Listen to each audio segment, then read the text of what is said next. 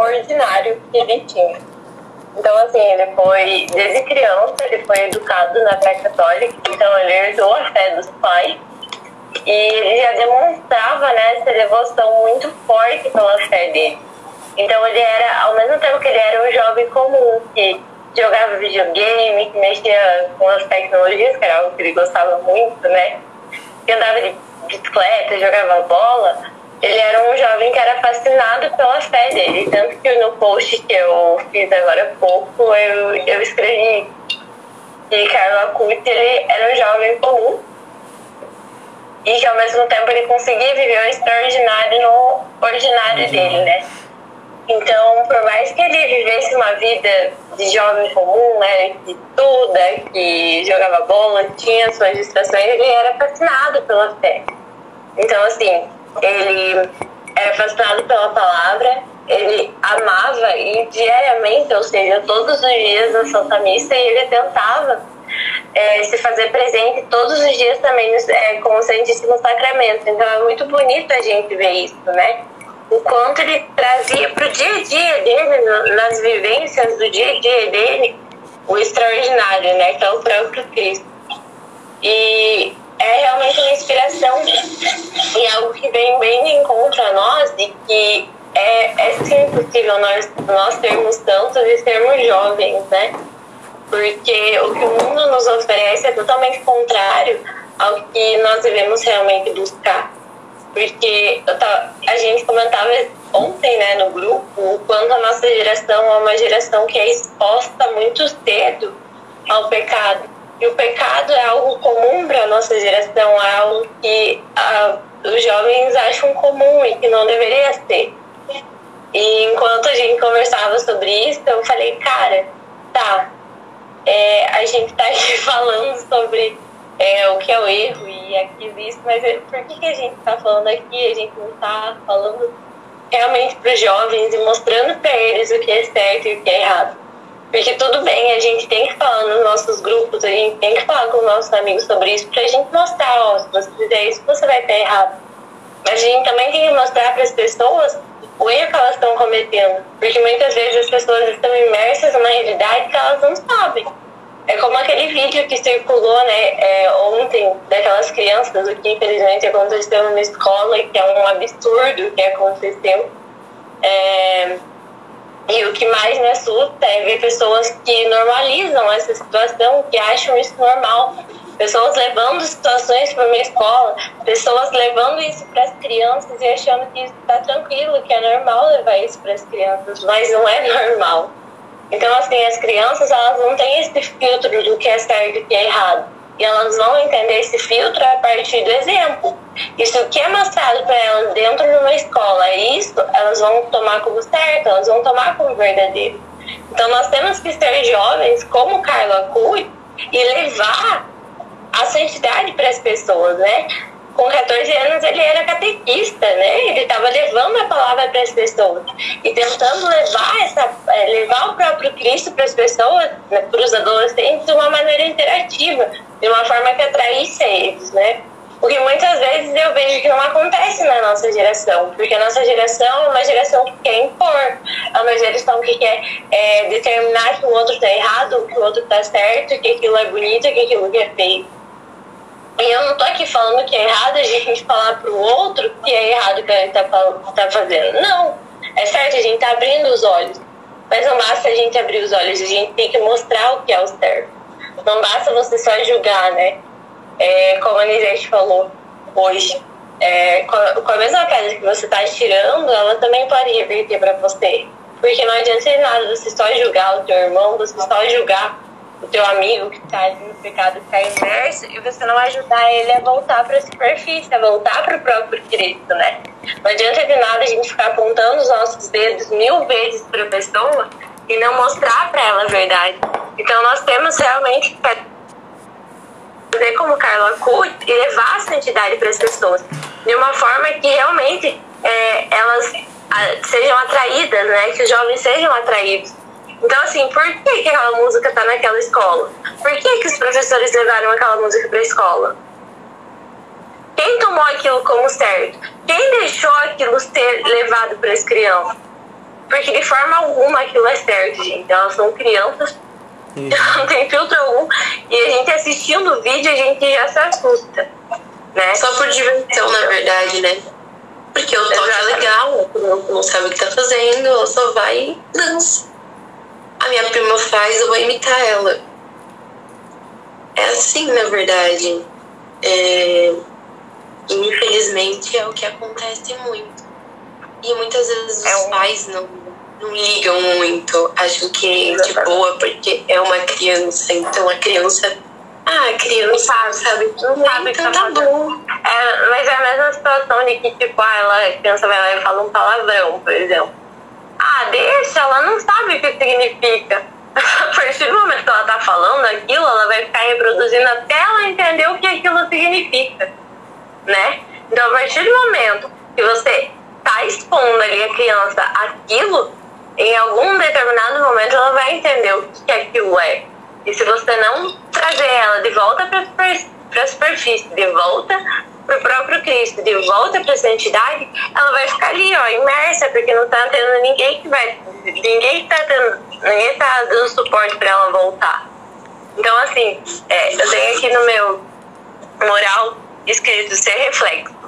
E é algo que eu bato assim meu olho e sempre leio todos os dias porque, assim, são duas palavras, mas que dizem muito para mim, assim, ser reflexo. Eu tenho que ser reflexo para as pessoas na faculdade, que é um ambiente, assim, que eu... É, às vezes eu vou e eu me sinto muito... Não sei, parece um negócio assim, eu tenho que ser reflexo do próprio Cristo na faculdade. Para as pessoas olharem para mim e falar, nossa, aquela pessoa, ela é diferente, ela tem um... Daí eu tenho um pouco de dificuldade na faculdade, né? Eu não tenho Gente, de verdade, assim. Eu tenho dois amigos na faculdade há muito, mas eu não me sinto mal. Ainda esses dias eu conversava com Jesus aqui no meu quarto, em pranto, assim, eu falava, meu Deus, eu só tenho dois amigos na faculdade, o que eu vou fazer pra chegar no final? E, e aí Jesus falou assim, se você não tivesse nenhum amigo, nenhum amigo aqui, tava tudo bem, porque você tem a mim. E ele falou muito forte isso no meu coração. Porque às vezes a gente vai na onda, como a Isa falou, né? Aí o meu primo tá fazendo, eu vou fazer, porque, nossa, ó, ele tem muitos amigos, eu vou fazer porque eu quero ter amigos como ele. Aí aquele meu amigo lá, super popular, vou fazer igual ele, porque, meu, só que a gente tem que entender que como cristão, como cristãos, nós vamos ter que ter muitas renúncias na nossa vida. É, a gente vai ser igual. Pelo contrário. A gente vai ter. Muito pelo contrário, a gente vai ter muitas renúncias. A gente precisa compreender essas renúncias. É, entender que essas renúncias elas são um alívio do nosso futuro, elas são a esperança do nosso futuro, né? Porque a gente saiu do pecado. Vocês querem coisa melhor que sair do pecado? Tipo, meu. E aí, quando eu tava no meu quarto, eu tava chorando, falava: Eu tenho dois amigos na faculdade.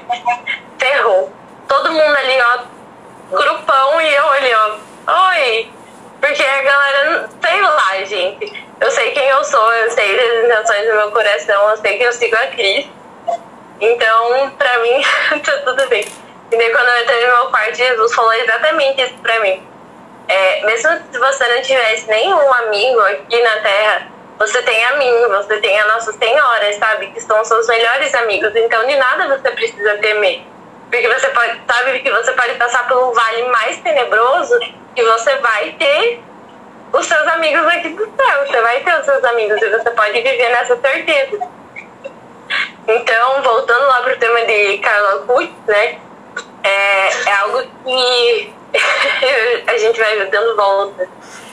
Que toca, que tocou muito no meu coração, assim, quando eu comecei a escutar a história dele, né? Quando eu comecei a entender quem que ele era, a vida de santidade dele, que foi, de certa forma, curta aqui na Terra, digamos assim, mas que foi de uma entrega imensa, né? Porque quanto mãe entrega era dele. Então, assim, o que eu posso falar da vida de Carla Kutz são muitas coisas, porque eu já falei muito aqui. Mas o que eu consigo olhar para ele e trazer de reflexo para minha vida é exatamente aquela frase que eu falei esses dias aquele que morre para si mesmo terá a vida eterna. E eu tenho certeza, assim, que ele trazia essa frase, talvez, para a vida dele. Talvez não nessas palavras, mas eu tenho certeza que ele morria para si, para viver é, para Cristo, sabe? E ele se entregava muito para os outros. Ele, nossa, ele, meu, ele olhava muito assim para os que se sentiam sozinhos. E é muito sobre isso. Às vezes a gente está se sentindo num deserto e Carlos Acutis olhava para essas pessoas, ele queria trazer essas pessoas para Cristo, ele queria, queria trazer a santidade para essas pessoas, né? Então, que grande inspiração, né? É, que grande reflexo, assim, que eu. Nossa, meu, não tenho mais o que eu falar aqui, porque eu vou. Nossa, ficar falando horas aqui. Carlos Acutis é realmente uma inspiração para a minha vida, assim como muitos outros são. Então, é, que eu posso tirar disso tudo é que muitas vezes a gente vai ser taxado, mas a gente tem que ter esperança no próprio Cristo, porque Ele é o nosso alívio, né? Então eu tenho certeza que Carlos Curtis ele não tinha medo de ser taxado ou falar o nome de Cristo. Então assim, nós não podemos ter esse medo, né? E assim, tomar a vida dele como uma inspiração para nós. Tomar essa santidade que ele teve é, como uma inspiração para as nossas vidas, né? Enquanto jovens, porque meu, ele é uma grande inspiração. Isso mesmo, assim, Carlos Acuti, né? Só falar aqui, o Richard, ele tá na live, se querer entrar, pode ver a sua estação se tiver de boa aí, tá? É, eu achei a história do Carlos Ai, eu... o Richard, você lembra? Então, assim, a história de Carlos Acuti, né? Quando você falou sobre a universidade e tal, com as pessoas muitas vezes. Eu, assim, eu não tô na, na, Eu não tô na faculdade ainda, né? Eu não sei como funciona o ambiente. Mas muitas, muitas vezes, né, os cristãos, os católicos são perseguidos. que fala, né? Também tem postou um texto muito interessante que foi o Fernandes, que ele fala. José. Uhum, de fato, ser cristão na universidade não é fácil. Falar de castidade, humildade e reclusão em Deus é certeza de olhares todos né? E assim, toda vez que eu falo, quando fala sobre sobre cristão na universidade, eu lembro daquele filme, Deus não está morto, né? É um, né? Que tal, o menino sofre lá a perseguição pelo professor, né? E aí quando você falou sobre a questão de popularidade, aí eu lembrei assim, muita gente por tão, medo de abrir mais para Jesus por causa da popularidade. Ah, você vai ficar mais próximo da igreja, vou perder amigos tal. E aí eu lembro da história do Carlos Acuti, eu acho que ele sim, acho que ele nem passava isso na cabeça dele, né? Ele não tava nem aí, né? E ele era um menino de ouro, né? Eu sempre falo. E quando ele era um menino que buscava tanto assim ajudar as pessoas, né? Através da caridade, sem importar com nada. Tanto que tem a história que fala do mendigo, né? Que o mendigo tava dormindo, tava chovendo, fazendo muito frio lá no dia. E ele tava voltando da escola, ele viu que o mendigo tava descalço, né? Ele pegou, tirou seu tênis, deu pro mendigo. E depois ele acabou voltando e comprou cobertor para dar pra esse mendigo, assim. Mostrava esse amor que ele tinha no próximo também. Mostrava também sobre um, um grande amor que ele também tinha a seus amigos, né? Que falavam muito que ele era um, menino que ajudava muito os amigos deles, né? O amigo tava triste, ele conversava, animava, trazia os amigos deles pra igreja, né? E o que eu acho mais interessante história do Carlos Arcute é justamente que ela entrega ele tinha um amor perfeito pela Eucaristia e pela Nossa Senhora, né? Que hoje Nossa Senhora. Ele sempre falava, tem uma frase dele que ele fala que a única mulher da vida dele é Nossa Senhora. Então mostrava que ele tinha uma devoção muito bonita para Nossa Senhora, né? Porque ele entendeu que Nossa Senhora também era um caminho, um caminho mais próximo de chegar ao céu. O caminho de Nossa Senhora também é um exemplo de santidade. Então, assim, o Carlos Arcute, acho que ele é um ensinamento muito bonito de santidade na juventude, né? E quando você falou daquela frase, Paula, lembrei muito da frase até de Mártir, né? Quando você, aquela frase que você falou, né? Eu achei Ai, cortou o áudio. Quando, a, quando você falou aquela frase do Carlos Acuti, né? Eu lembrei muito de uma frase tipo assim de Mártir mesmo, né? Que era entregar tudo pro Jesus e tal. E, e o Carlos Acuti, ele entregou tudo pro Jesus. Tava vendo o vídeo dele, né? Que ele previu a própria morte deles. Foi até o padre Paulo Ricardo que fez um vídeo muito interessante. Não sei se vocês assistiram. Mas o Paulo Ricardo falou justamente isso, né? O Carlos Acuti entregou a vida por Jesus, pela igreja e também pelos jovens, né? E hoje, nada menos, ele é um anjo da juventude, né? Ele é um grande intercessor da juventude, porque justamente ele é a prova viva do evangelho no século XXI, né? Eu não lembro assim, de outro santo no século XXI que foi beatificado tal. Deve ter, mas eu não lembro. Mas o Carlos Acuti era um santo jovem do século XXI, né? É como o Papa João Paulo II fez, fez a falou que futuramente, o futuro Santos seria Santos beberia Coca-Cola e usaria calça jeans, né? E o Carlos Acuti é esse. Então assim mostra que santidade existe para todos os lugares, né?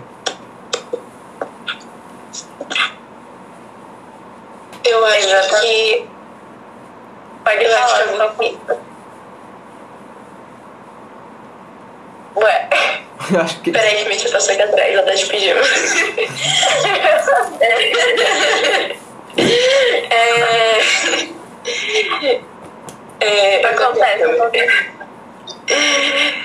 Uma questão assim que eu, eu acho bem legal é a questão da morte. Como ele tratava a morte. Porque a gente teme muito a morte. Pelo menos eu sou uma pessoa assim que desde criança eu era muito assim, morte, não. E o jeito que ele tratava a morte como algo sereno é muito assim impressionante. Aquele vídeo que ele fala que ele vai é, que, ele, que ele vai. Ele vai morrer, né? A. E ele fala que ele tá, que ele, tá prevendo a morte dele e ele deita assim com o braço e que ele fica feliz. Me passou um negócio assim de tipo. O que, é essa vida? Nada. Pra quem acredita em Deus, não é nada. Sabe? É, e ele sabia que como ele, como está com Deus todos os dias, através da Eucaristia, da adoração, que ele vai morar eternamente com ele, não ter esse medo de ai, não ter medo, sabe? É, é muito bonito a gente olhar, ter esse olhar mesmo assim em relação a como ele tratava a morte. E eu lembro muito de Santo Ambrósio, né? Santo Ambrósio ele falava, eu não tenho medo de morrer, porque nós temos um Senhor muito bom. E eu tenho certeza que Carlos Acuti escutou essa frase de Santo Ambrósio uma vez na vida dele, gente. E é uma frase assim que eu levo muito pra minha vida, porque eu tinha muito medo de morrer. Eu tinha muito medo, assim, eu falava, meu, eu acho que o meu maior medo é morrer. Hoje não é mais, mas eu tinha muito medo de morrer. E daí quando eu comecei a refletir sobre isso, eu falei, cara, mas quem vive com medo de morrer não vive, né? Eu tenho que começar a viver a minha vida e buscar né, essa entidade nela para eu alcançar a eternidade. Então é justamente isso que Santo Ambrósio fala, né? Eu não temo a morte, porque o meu Senhor é bom, assim, ele já venceu a morte, né? Por que, que eu vou temer? Então, assim, é, hoje a gente vê uma. Não a nossa geração apenas, mas a gente vê todo mundo, assim, tem muito medo da morte, né? Eu vejo muito isso. E, meu, eu só tenho uma coisa pra dizer pra vocês, é, que eu, quando eu comecei a refletir sobre isso, porque eu era uma pessoa que tinha muito medo de morrer, e daí quando eu, quando eu comecei a pensar sobre isso, eu falei, cara, mas quem vive com medo de morrer não vive. E, meu, por que, que eu vou ter medo da morte se o próprio Cristo já venceu ela por mim, sabe? Eu tenho que buscar essa entidade aqui, porque aqui não acaba, aqui não é o fim. É como o Carlos Acuti tinha essa esperança, né? Ele tinha essa esperança no próprio Cristo, de que aqui não acabava, tem, tem mais depois. E a gente tem que viver com essa certeza. E não ter medo da morte, porque quem teme a morte, meu, é porque não tá criando verdadeiramente, querendo ou não. Isso mesmo, né? E sabe que tá no pecado, né? Uhum, isso que eu ia falar. Exatamente. E assim, eu acho que o Carlos Acuti, né? apesar da- Porque ele. Acho que ele conhecia o céu, né? E quando a gente vai olhar, o amor que ele tinha pela Eucaristia era um amor inexplicável, né? E sim, no meu coração agora, que Carlos Acuti, grande vontade ele tinha pro céu também, porque ele já conhecia uma parte do céu, né? E assim, eu acho que quando a gente recebe a Eucaristia, recebe o corpo de Jesus, a gente recebe também a parte do céu, né? A parte da bondade de Jesus. Então, quando, e isso mostra também que o Carlos Acuti, ele tinha, ele tinha certeza que ele ia pro céu, né? Quando a pessoa fala, ah, eu sou destinado a morrer, é porque ele já tinha assim, uma certeza que ele ia pro céu, assim, porque, sei lá, ele sabia que ele tinha amizade com Jesus, né? E o segredo da amizade, o segredo para ir pro céu, o segredo de alcançar a santidade que eu vejo, é você sendo amigo de Jesus, né? Quando você é amigo de uma pessoa, você não vai decepcionar essa pessoa, né? Você não vai decepcionar a pessoa. Ah, eu não quero que você faça isso, vai pra festa e beba. Você não vai decep- decepcionar seu amigo quando seu amigo verdadeiro. E é isso que Zacote entendeu, né? Eu acho que isso é o grande Santos, entendeu? O mundo não entende que Jesus tem que ser nosso amigo. Eu acho que o mundo parece que acha que Jesus tem que ser longe da gente. Só que é o contrário, cara. Jesus tem que ser seu melhor amigo. É como a Paula falou, né? Sobre, sobre a faculdade e tal. Quando Jesus chega nela e falou: Se mesmo estivesse sozinho, você teria eu, né? E eu acho que é isso que é, é a grande prova, sei lá, que Jesus é nosso amigo. Se você tiver Jesus com seu amigo, vai ser, tudo vai dar certo, né? Exatamente. É, algo que eu lembrei é que Carlos Acuti, né, ele deixou oito segredos pra gente. É, morrer. Não sabia. E um dos, um dos segredos dele é que ele falava vá à missa todos os dias e faça a Santa Comunhão. E eles tinham uma frase que dizia assim: a Eucaristia é a minha autoestrada para o céu. Então, me arrepiei assim, falando essa frase, que é uma frase muito forte. E, obviamente, essa frase está ligada a, ao segundo segredo dele, né? A um dos segredos dele lá.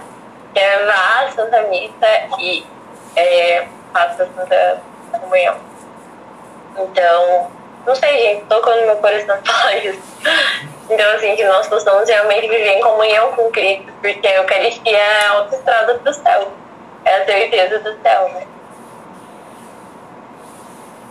Adoração. Nossa. Adoração com a Eucaristia. Existe um momento melhor, gente, nesse mundo do que uma adoração. À noite, no Você tem retiro. acabado de ver Jesus. Não existe momento melhor para quem conhece, para quem ama a Deus. Não existe momento melhor do que uma adoração e estar com Jesus naquele momento e se entregar verdadeiramente. Não tem. Exato. É maravilhoso. Meu, é, só, é, o Maurício falou que não sabia dos oito segredos, né? Não. Mas assim, pesquise depois, porque assim, é bem simplesinho, sabe? Mas é algo tão forte. Ele fala sobre você buscar a confissão sempre, né? Mesmo que os pecados sejam banais, você buscar a confissão. Até porque nenhum balão. pecado é banal, né? Dá uma frase falando das confissão, né? Que os pecados veniais são tipo um balão que vai acumulando peso e vai dificultando o balão subir pro céu, né? Tem uma frase desse tipo que ele fala. Exatamente. acaba que acaba atrapalhando a sua intimidade com Deus. E quando a gente tá com pecado, a gente se afastando mais de Deus. E a confissão nos aproxima dele. Faz o balão subir. Vai um vai impulso, o balão. ofuscando a tua visão, né? Isso. Depois dá um som de mas acho que é um impulso, né? Você voltar pro braço de Jesus. Deve. Cara, e assim, quando você faz a, a, a confissão, né? Você sai tão leve, assim, tão. Nossa! Que bom! Tô feliz demais. sai flutuando, assim, você sai muito leve. Ele gostava ai. toda semana o Carlos Aguti. Eu lembro que toda semana ele tava lá na. conversar com o padre, falava na história. Que ele tinha toda semana Quem faltava. ele? É, ele fala isso, oito- um dos, dos oito segredos é isso. Busque o confessionário todas as semanas, mesmo que os seus pecados sejam banais. E, meu, a igreja pede que você se confesse pelo menos uma, uma vez um ano, né? Então, não consigo mais. Eu todo mês eu tenho Não que tem. Como todo dia você vai não. tentar muito alguém uma vez no ano, cara? É, É difícil. É muito difícil.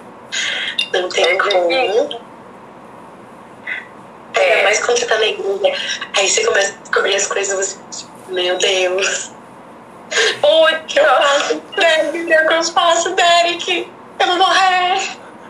Mas aí a gente tem a esperança da confissão. Olha que coisa linda, Também. né? Ainda bem, ainda bem que existe, senão ele estava perdido, viu? Nossa. Graças a Deus.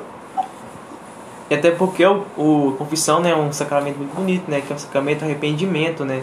E aí nós, eu, nós seres humanos, somos uns seres humanos que representa no grego, fala o ser humano representa aquele ser que esquece. E muitas vezes a gente esquecemos dos nossos pecados, né? E aí a gente, quando a gente vai confessar, é a forma de arrependimento, é alto nobre, né? Hoje no mundo tem muito esse, pedido, esse falta de pedir perdão, né? E né, a confissão é você pedindo perdão para Jesus.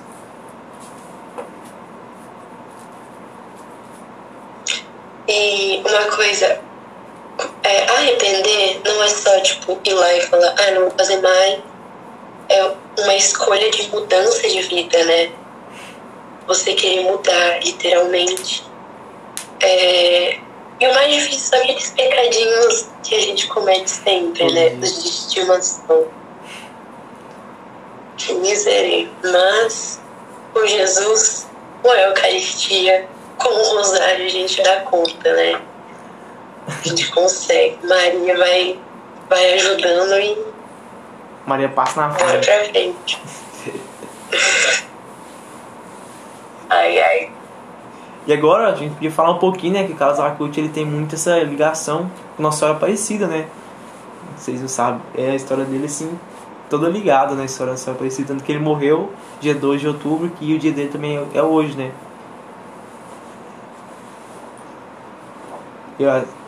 E, tal, não sei se vocês sabiam, mas o, o milagre Arcute, né? Foi criança brasileira e também foi dia 2 de outubro esse milagre.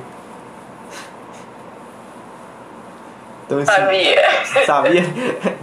Não sabia. Eu não sabia que a criança era brasileira, mas não sabia que tinha sido no dia 12 de 12 de outubro. outubro, 2013 foi. Foi, Paulo?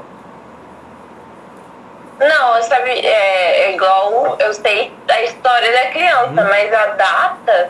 Foi deixa eu eu lembro que foi 12 de outubro, agora eu não lembro o ano do milagre. A data eu já não sei exatamente a data, mas Eu fiz até uma reportagem contando a história da criança.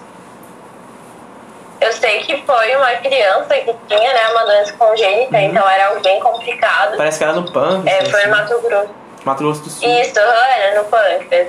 Uhum. Exatamente. E aí o avô dessa criança tocou nas vestes de Carla Cuti, né? E aí eles receberam um milagre, eles pediram muita intercessão, né? Essa criança ela sofria de distúrbios, então ela tinha os distúrbios no trato digestivo. É bem complicado, gente. E eu lembro. E era uma, Pode era falar. uma anomalia assim muita, muito, muito rara e muito grave, né? Então assim, ela tinha um, um distúrbio no trato digestivo, então ela tinha problemas no pâncreas. E era bem grave, assim. Então, daí quando o avô dessa criança tocou nas vestes de Carla Cury, que, tava, que elas estavam expostas no, numa paróquia de Campo Grande, a criança foi curada. Então, assim, foi o, foi o milagre que levou à beatificação do Carla Cury. Só que eu não sei exatamente a data. Foi 12 Aí a data eu já não sei. Eu sei que eu tava vendo Se reportagem. você tá dizendo, Foi eu vi na Ai, reportagem. se você tá falando, Eu vi na reportagem do tá Fantástico. falando, eu acredito. Foi eu vi na reportagem foi do Fantástico que eles fez, você lembra? Ah, E foi eu lembro Eu vou assistir depois. Uhum. Vou assistir depois. É, passou no Fantástico, eu lembro quando passou no Aham. Fantástico, eu, eu assisti uma reportagem. Eu fiquei feliz no dia. Finalmente algo É. que presta pra na minha vida. Vou divulgar mais É. amiga. Gente, eu nem. Se for É falar. porque assim, eu não assisto, eu não assisto TV quase, então se falarem qualquer coisa que passa, é muito raro eu assistir. Eu não, eu não assisto muito não, mas São eu, raras. eu também não sou muito assistir não, mas só Pode é falar. jogo. Aí eu acho que na época do. Tava no hype do Casaco e falei, vai passar a reportagem fantástica. Eu tô confiante, eu assisti nesse dia e passou. Foi boa a reportagem. Foi, a reportagem foi boa. Aí eu lembro também que essa criança ela tava com esse problema e ela não tava nem comendo mais e tal. Aí depois que fez é, o vô, o vô dela pediu pra ele ser curado. Disse que quando ele chegou em casa já pediu pra comer carne e bife com arroz e ele começou a comer já, que ele não comia mais. Depois, logo após a intercessão, foi muito rápido esse milagre. Contava.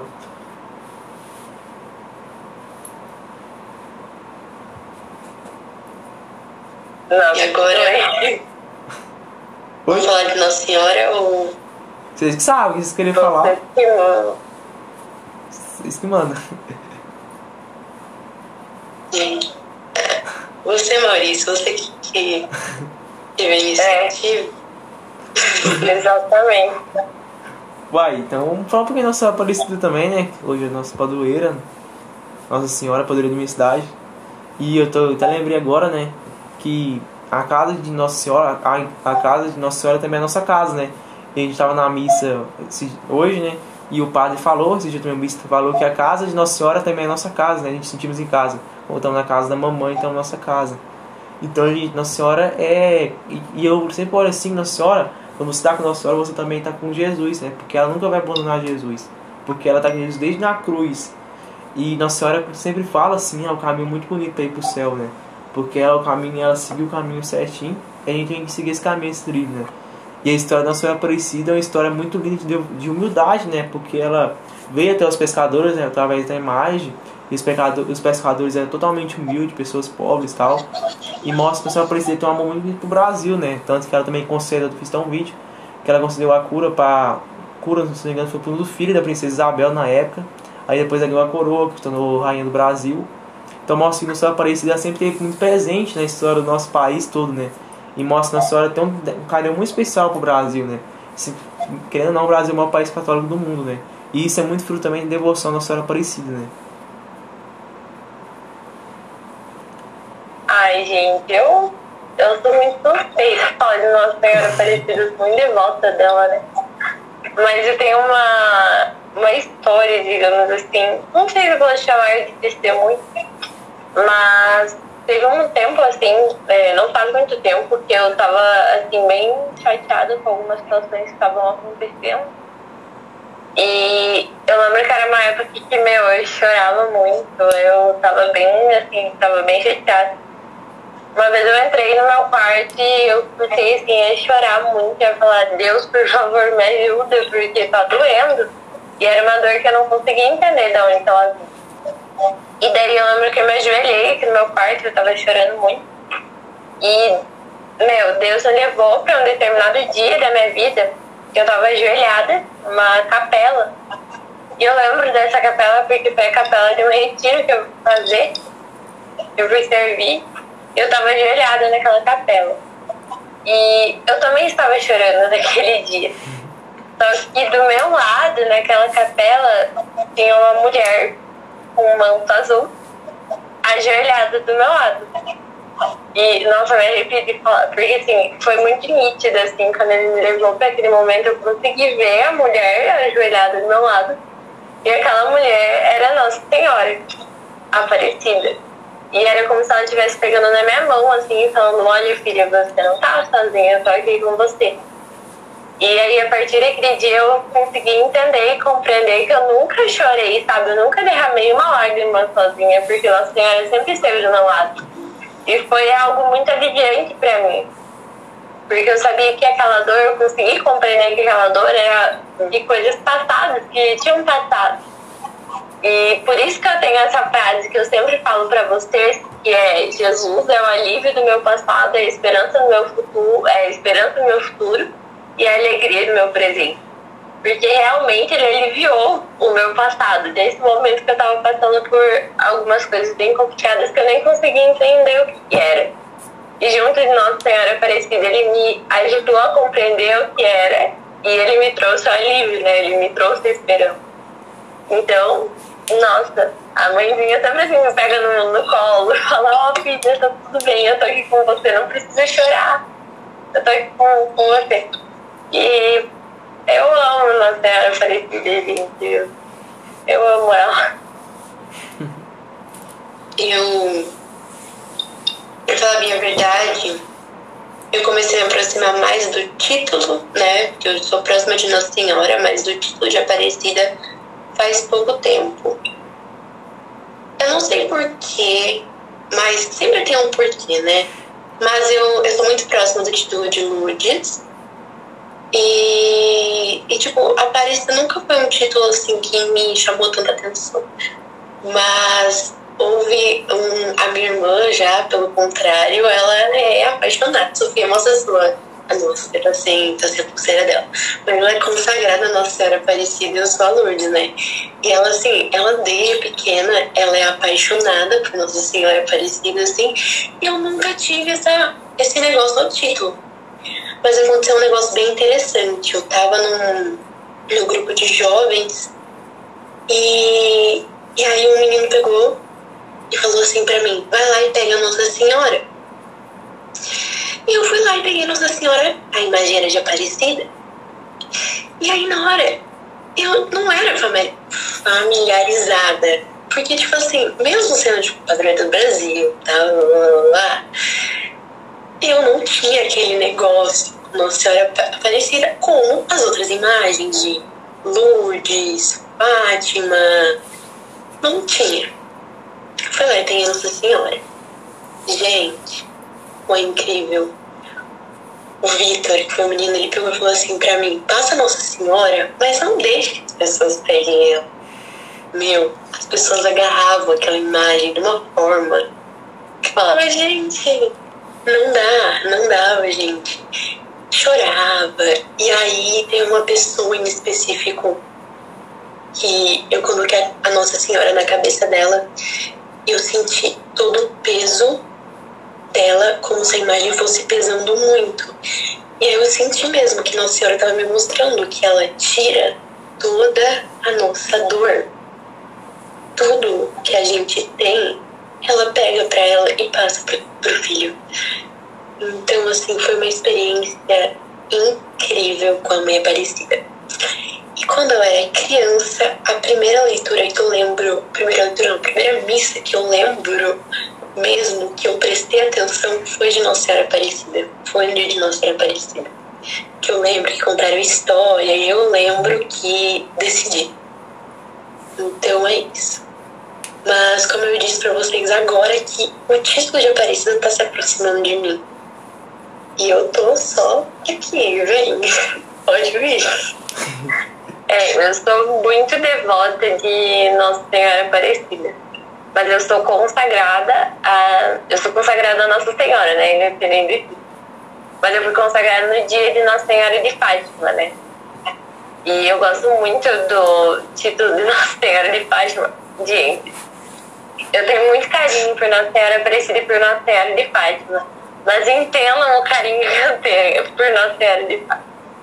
Tem uma música que é aquela música 13 de maio na Copa da E eu tenho muito. Meu. E eu comecei a conhecer Nossa Senhora de Fátima por conta dessa música. Só que não foi por conta da música que eu me consagrei no dia dela. Quando eu fui me consagrar a Nossa Senhora, foi algo muito assim que era pra ser. Então, assim, tocou muito no meu coração. E, assim, eu tava passando por um momento de dificuldade na faculdade que eu fui ameaçada Sim, eu fui ameaçada. E aí eu fui rezar um terço com uma amiga minha. Eu falei, oi, é, uma amiga, gente, a gente se conheceu online, tava no remoto ainda. Falei, oi, tudo bem? Você quer rezar um terço comigo? Colocando como intenção toda a situação, ela falou, quero. Eu falei, então vamos. E eu amo ela, Denise, o nome dela. Amo ela. e daí a gente rezou o terço com essa intenção e a gente começou a conversar. Ela foi missionária na comunidade Betânia, que não sei se vocês conhecem, o Padre Léo. Ela foi por um ano que o marido dela é missionário ali. E meu, ela começou a contar a história dela, assim, é muito linda. E a gente começou a conversar sobre consagração e ela me mostrou o tratado. E eu não conhecia muito sobre consagração, eu tinha ouvido falar uma vez na vida. Aí ela falou, ah, esse é o tratado da verdadeira devoção. Aí eu perguntei, ah, como é que é? E não sei o quê. Falei, nossa, eu vou comprar um pra mim. Eu preciso consagrar uma senhora. Tocou muito no meu coração. Aí ela falou, não, não compra não, que eu vou te dar de presente. Juro. Ela mandou o Tratado da Verdadeira Devoção na casa da minha tia pra eu ir buscar lá, gente. Eu não conheço ela pessoalmente. Eu conheço ela só, tipo, de aula online. E ela é um anjo, assim, na minha vida. Porque ela que, assim, me inspirou para fazer a consagração à Nossa Senhora. E ela é muito devota de Nossa Senhora. E, ai, eu vou me emocionar. É, há um tempo atrás ela, ela queria muito engravidar, só que ela tinha dificuldade. E eu comecei a orar muito, assim, pra, pra família dela, pra vida dela, pra que ela conseguisse engravidar. Aí, esses dias atrás, ela me mandou foto, gente, ela tá grávida. E eu fiquei muito feliz. Eu quase pulo, nossa senhora, eu fiquei muito feliz por ela. Porque assim, ela foi a verdadeira inspiração para eu fazer a consagração. Então, assim, quando eu, eu entendi o que era consagração, eu falei, meu, eu preciso fazer a consagração. Aí eu fiz a preparação, tudo bonitinho, 33 dias. Só que eu fiz a minha consagração no mês de maio por ser o mês mariano, né?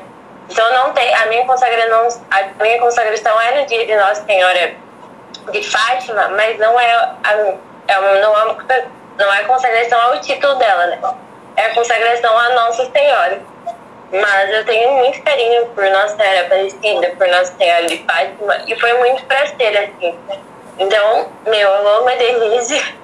Ela fica guardadinha aqui no meu coração, porque ela foi inspiração da, eu fazer a minha consagração. Ela que me deu o Tratado da Verdadeira Devoção.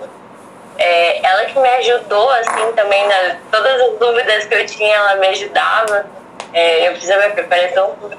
Então, assim, foi muito coisa de Nossa Senhora mesmo, assim, ela na minha vida. E eu tô muito feliz que ela começou a construir a família dela agora, que tem um bebezinho vindo aí. Então, eu tô muito feliz. e é tudo obra de Nossa Senhora mesmo, assim. É, é, foi obra de Nossa Senhora eu ter chamado ela para rezar um terço. Foi obra de Nossa Senhora a gente ter começado a conversar e do nada surgiu o assunto de consagração e ela me dá o tratado da verdadeira de devoção. Porque eu ia comprar o tratado e, gente, ela me deu de presente o tratado vindo do Arauto. então, assim, é tudo obra de Nossa Senhora. Ela faz tudo direitinho, né? Ela trouxe a pessoa certa para me mostrar é, ainda mais a consagração, ela trouxe a pessoa certa para me dar o tratado, então ela faz tudo direitinho. E hoje, graças a Deus, estou consagrada a Nossa Senhora. Hum. Você também é? Eu, o Maurício é? Não, eu, Eu tô- sou. eu vou me consagrar dia Só vai, 27. peraí, Instagram não é que você falou. Eu- Nora também vou contar. Eu tenho um livro aqui, Ai, peraí. só que eu vou te consagrar. Maurício, A minha- tá na preparação. Eu vou ser dia 27 agora, de novembro. A tua cadeia é de, no... é de Lourdes ou não? É a medalha da... Vou contar pra vocês. É de Lourdes, na verdade. Só que aqui agora eu tô com a das graças. Porque a de Lourdes minha- caiu, galera. É, então, a minha... a- Não, a minha essa aqui, ó, é, da, é de Nossa Senhora de Fátima. Mas eu tenho uma, que é da medalha milagrosa, que foi a que eu coloquei no dia da minha consagração. Tá? Eu Foi coloquei uma de tadinha, Lourdes. tadinha, tá arrebentada, que eu tenho que ajeitar ela. Eu não consegui ainda ajeitar. Ai, foi muito triste, gente, porque eu chorei porque eu tinha perdido a minha cadeia. Eu chorei. Essa aqui, no caso, tinha, abre aspas, perdido. Aí eu fiquei. Eu chorei, daí eu conversei com essa minha amiga Denise, eu falei, amiga, eu perdi a cadeia, não sei o que eu faço. Ela falou, Fred, pede pra Nossa Senhora que ela sabe o que ela vai fazer. Ai, gente, eu fiquei, nossa, perdi a cadeia, né? Essa aqui. Aí fiquei duas semanas mais ou menos procurando a cadeia. De repente chegou o meu irmão pra mim, assim, Paula, isso aqui é teu? Porque tá faz umas duas semanas no meu carro. Aí eu falei, gente, eu queria chorar, não sabia o que eu fazia, porque eu fiquei duas semanas chorando, procurando isso aqui, tava todo o tempo no carro dele. Eu Conta, conta essa história aí. contar a minha história. Assim, a minha mãe, é, meu pai, a família do meu pai é muito de igreja, né? É, era é, de igreja, mais de igreja. E a da minha mãe não é tanto. E aí acabou que meu pai acabou perdendo emprego, minha mãe acabou que foi os arautos na minha casa, levou a imagem de Nossa Senhora, e aí foi onde começou toda a história. E a gente se mudou para Itapetininga, que é onde eu vou atualmente. E aí, é, numa aula de natação, minha mãe acabou conhecendo a que hoje é minha madrinha de crisma. Ela acabou apresentando a capela para mim, que é chama Capela Nossa Senhora de Lourdes, que é uma capela que fica do lado de do hospital. E aí foi onde tudo começou. Aí tinha um senhorzinho lá que fazia oração. E pensa num homem ungido, um homem abençoado. Ele começou a me ensinar todas as coisas de Deus. E eu fui me apaixonando muito, porque, assim, na catequese eu era uma criança muito curiosa. A que mais falava, a, que, a catequese falava, nossa, menina, se você fala, que não sei o que tem. E, e aí, eu sempre tive muita curiosidade. E aí lá eles, é, todo dia era exposto Santíssimo e a gente rezava o rosário. E eu fui pegando um amor muito grande pelo rosário. Muito grande pelo rosário. Rezava o rosário, rezava o rosário. E aí foi, e aí foi indo. Até que um dia ele pegou e falou assim pra mim, por que, que você não se consagra a Nossa Senhora? Aí eu me consagrar? O que, que é isso? Aí ele me mostrou o livrinho. E eu, na empolgação, né, que eu tava, eu fui, o que que eu fiz? Comecei a ler e falava, não, mãe, porque você tem que se consagrar. E minha mãe, como adulta, né, racional, assim, tipo, ai, não sei, deve ser muito compromisso, né? Deve ser complicado, não sei o que tem. Eu, como criança, assim, porque eu tinha 12, eu, tinha eu me consagrei com 13 anos de idade. Eu tinha 12 anos na época, quando eu tava fazendo a preparação, eu tava tipo assim, Ihu, só vai, entendeu? E acabou que eu fui na empolgação do só vai e me consagrei. Nossa Senhora, assim, uma empolgação. E eu me consagrei não sabendo muita coisa sabe? Mas aos poucos, Nossa Senhora foi me mostrando tudo. Eu acredito também que muita coisa, é, providência, tudo, tudo, tudo, tudo, tudo, principalmente essa minha fase da vida agora, é muito reflexo do que eu pedia lá atrás. Porque hoje, é... Eu vou. É, Nossa Senhora me colocou num grupo de jovens é, onde eu tô indo e onde eu, eu sempre tive essa questão dos amigos que você falou, que, é, que é, você falou que você tem poucos, eu sempre tive muitos. Só que era uma coisa vazia. Porque eram pessoas que não eram meus amigos. Tipo, era, mas não era, sabe? Era para as coisas erradas. Só que eu, sendo consagrada, é, não dava, tipo, não batia, entendeu? Não, não ia. Porque eu não tinha consciência do que era certo, sendo, por ser consagrada, eu tinha consciência do que era certo da igreja. Só que eu estava do lado das pessoas que não entendiam esse meu lado. E aí, Jesus, Senhora, é, eu pedindo muito quando eu voltei, porque assim, na época de nono ano, que foi meu nono ano, eu acabei, acabei indo em festa e me dispersei, veio a pandemia, e, e aí que eu comecei a, que eu comecei a ver TikTok católico e comecei a ver conteúdo do Padre Paulo Ricardo. E aí foi onde eu comecei de novo, voltei a lida e aí pesquisar mais sobre igreja e voltei a de novo né, rezar mais. Mas Nossa Senhora foi colocando pessoas na minha vida e agora eu, tipo assim, tô realizada e tô só, tipo, Senhor, faça assim o que tu quiseres e, assim, foi maravilhoso. Mas para escolher o título, eu olhava para Nossa Senhora de Lourdes e falava, Nossa Senhora, qual que é o título que você quer que eu me consagre? Eu sou muito tapada. Gente, eu sou muito tapada. Tem que esfregar assim na minha cara, ó, essa aqui, ó. Porque, gente, eu, eu não, não pego assim, sabe? Mas aí eu me consagrei é, no dia de Imaculada Conceição. Porque assim, a minha mãe, ela gosta de, de Fátima e eu gosto de Lourdes. Aí não foi nenhuma das duas, foi Imaculada Conceição. E aí eu trago a medalha de, de Lourdes. Minha mãe traz a medalha de Fátima. E a minha irmã, Nossa Senhora Aparecida. Cada uma é uma. é bom assim, entendeu? Vários títulos. E, e eu acho que tem uma ligação é, Nossa Senhora das Graças e Nossa Senhora de Lourdes, por causa que é, é, a história né, das graças é da cura através das medalhas milagrosas. E Nossa Senhora de Lourdes também, né? É cura, então acho que tem assim França também, assim, meio que ver. É Maurício, conta pra mim. Como que tá essa fase de preparação? O que você tá achando? É difícil, né? Uai, eu assim, eu lembro que eu vou mostrar de 27 de novembro, que é o dia de Nossa Senhora das Graças. Assim, eu gosto muito de São Aparecida, assim. E Nossa Senhora Aparecida e Nossa Senhora das Graças são minhas duas santas devoção, assim. Nossa Senhora da Graça, assim. Não sei porque, assim, eu senti que Nossa Senhora da Graça tá algo diferente que eu faço. Né? Nossa Senhora da Graça no meu coração.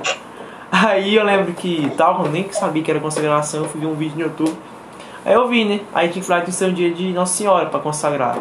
Aí eu falei, que dia que eu vou lá? Aí eu fiquei na cabeça que eu conhecia mais era Nossa Senhora Aparecida na época. Eu falei, Nossa Senhora Aparecida, vou consagrar e tal. Só que aí eu vi lá dia 27 de novembro, dia Nossa Senhora das Graças. E meu aniversário é dia 26 de novembro, então é dia antes da Senhora das Graças. Aí eu falei, não. Hoje é 29, ai, é? então muito perto. Aí eu falei, não, a última oração, não, vai ser, dia, vai ser dia 12 não, vai ser dia 27 de novembro. Aí foi, senti no coração, foi ano passado, só que eu lembro que tava pandemia, eu até li o tratado, só que conversando com o padre, eu achei melhor não consagrar ano passado. E me consagrar esse ano. Graças a Deus não consegui ano passado, porque eu não estava preparado. Eu, eu mesmo vejo. Nesse ano eu voltei, reli o livro, tô acabando de ler agora, começar o exercício aqui uns dias. E eu, eu, e agora eu consegui entender como realmente é importante Nossa Senhora, né? Consegui entender como sim, que a devoção dela, que a gente chama cada vez mais próximo da Senhora, ela não quer nada pra ela, só quer pra Jesus, né? É como que ela pega a gente e entrega pra Jesus. Ela como fosse a protetora, é, é a nossa advogada. E aí foi entendendo cada das coisas, assim, tem as partes também sobre o coração. Uma parte que eu amo nesse tratado, se vocês lembram, é a parte que fala sobre a Magnífica. Nossa Senhora lá no céu é a Magnífica, né? Aquela obra o quê? magnífica. Mag- Peraí que eu- Magnífica. É. Não sei se vocês lembram, isso mexeu muito comigo quando fala sobre Magnífica. Porque é a obra top de Deus, a gente foi lá, Senhora. E assim eu peguei essa devoção e hoje eu sinto sim que hoje eu estou preparado. Então assim, estou ansioso para dia 27 de novembro, para minha consagração. E se Deus quiser vai dar tudo certo, né? Espero muito. É. No final dá, meu filho, mas os 30 dias é perrengueiro. Pra se consagrar os 30 dias é um bom. Porque, assim, gente, eu me consagrei na pandemia, né? Então a missa da minha consagração, ela foi online. Aí eu falei, no dia da consagração aconteceu um monte de coisa. Um monte de coisa que era pra dar errado. Assim, eu não vou mais me consagrar. Mãe, tá dando tudo errado, aí não tá conectando a missa, eu não vou mais me consagrar. Mas no final deu tudo certo, assim. Nossa, mas é correria, o vestido rasga, acontece um monte de coisa. Eu não Nossa lembro o que Senhora. aconteceu de perrengue. Ah, eu lembro que foi meio perrengueiro também. De, que assim, dia 8 de dezembro é aniversário da minha avó. Então, assim, minha filha. Entendeu? Complicado. Dia 9 é aniversário da minha mãe. Então, É tudo difícil. tudo Não. tudo. Aqui não, aqui não, graças a Deus. Dia 13 de maio ninguém faz aniversário. O meu é um Senhora antes. que faz. Com certeza. E o meu É. vai. O meu vai ser bem problemático, que dia 26 é meu aniversário, aí dia 27 tem a final da Libertadores, que eu sou flamenguista roxo. Tomara que o Flamengo não perde. Não, gente, é Pra ficar mais feliz assim. da consagração. Vocês fal- Vocês falando de aniversário, né? Eu comecei a pensar assim, porque São Tomás de Aquino, o dia de São Tomás de Aquino é o mesmo dia do meu aniversário. E, gente, eu tô completamente apaixonada por São Tomás de Aquino, né? Meu Deus, eu amo as cinco dias dele, eu amo tudo que São Tomás de Aquino fala. Vocês também, tipo, tem isso com o santo é, que faz que o dia do santo cai no dia do aniversário de vocês, porque eu tenho isso, gente, eu tenho muito carinho Eu não tenho nenhum santo assim. O meu não tem Não santo, tipo, ó, santo no meu dia. Eu acho que o meu não tem. Viu, mas eu não. Eu não sabia que São Tomás de Aquino fazia no, meu, no dia do meu aniversário. Aí eu falei, nossa, que santo será que faz aniversário junto comigo? Não aniversário, mas que o dia cai no mesmo. Eu falei, meu, São Tomás de Aquino. Eu amo São Tomás de Aquino. Completamente emocionado por ele. Esse dia eu tava olhando Eu gosto de Santa Dulce. Santa Dulce. Oi? Eu gosto muito de Santa Dulce. Por causa da pobreza. E é um. E assim, é. Não sei, é tipo um dilema meu de vida, sabe? Que eu quero, assim. Então eu acredito que Santa Dulce rogai por mim. É, e. E também tem Nossa Senhora de Lourdes, aí tem Santa Bernadette, né? Pertencida. E ultimamente Santa Beatriz também. Forte demais, né? Real. Eu não sei porquê, mas é. Ela me escolheu e eu tô rezando todas as noites a oração de Santa Beatriz. Então, é assim. A gente não entende algumas coisas. É Santa muito Terezinha também. bom. Forte minha vida. Eu e Paulinha, novena forte. Eu, Aí, Santa Terezinha tem meu coração. agora eu assim, gosto mais de São Bento e São Dom Bosco. Eu acho que a história deles é muito bonita. E principalmente Dom Bosco, assim, eu sempre gostei deles, assim, tem uma devoção muito legal por eles. São Bento, porque São Bento ele fez muito parte da minha conversão, né? Eu lembro até hoje, ajudou muito, muito mesmo. E São Dom Bosco, foi o primeiro livro que eu li mesmo católico, foi o livro de São Dom Bosco. E aí eu sempre gosto muito da história deles, né? Que me ajudaram muito. Ai, gente, eu gosto muitos assim, eu- que são, tipo, histórias inspiradoras, né? Tipo, Santa Filomena, meu, que Então. história! Que história! Santa Maria Filomena tem uma também. história muito forte. E entrega mesmo, assim, São Gregório. São Gregório Uma que ainda nem foi beatificada, mas que eu sou apaixonada de coração. Eu acredito que assim, é assim, não sei o que acontece comigo. É a Chiara Corbella Petrino. É a que vai ser Vocês beatificada, né? É italiana. Gente, Nossa, eu vou fazer um vídeo dela. mulher, né? Sabe, ela vai ser beatificada agora em outubro. Você sabia? Então, gente. Nossa, eu Que mesmo. parece que é. Não, ela, ela, tava, ela tava perto do processo de beatificação. Não, vai ser agora em outubro, não? É, eu Parece não sei que- se é agora. Não sei onde eu vi. Eu não sei se é agora em outubro. Então assim, isso. Eu amo Pega agora. dela que assim, aquilo que Deus quer para nós é muito mais belo do que tudo que poderia, é, do que tudo que podemos imaginar, é, do que tudo que podemos imaginar com a nossa imaginação. Mas assim, Vai ser a primeira noiva, né? Podemos. Ela vai ser a primeira noiva beatificada, parece, né? Ai. Ai, gente. não, ela, ela não, tá, você tá confundindo. Tô confundindo. É. Qual que é essa? Ela foi casada? Ah, essa aí é a que deu a vida pros seus filhos, não foi? Pra salvar? Quê? Essa aí foi aquela que tava grávida? Ela morreu. A Não, Chiara pera, vocês estão Corbella, confundindo com uma com a outra. Tem duas, tava lá. Tem a Kiara Lud. tem, ó, tem a Chiara Du- Dulce, que ela já é beata. que criou um movimento lá que eu esqueci o nome, mas que é super famoso aqui tem, tem vários lugares do Brasil. E tem a Chiara Corbella, que ela morreu porque ela, ela teve três ou quatro gestações. Dois ela, ela, ela perdeu, e a terceira gestação dela, ela descobriu um câncer no meio da gestação e ela não quis abortar.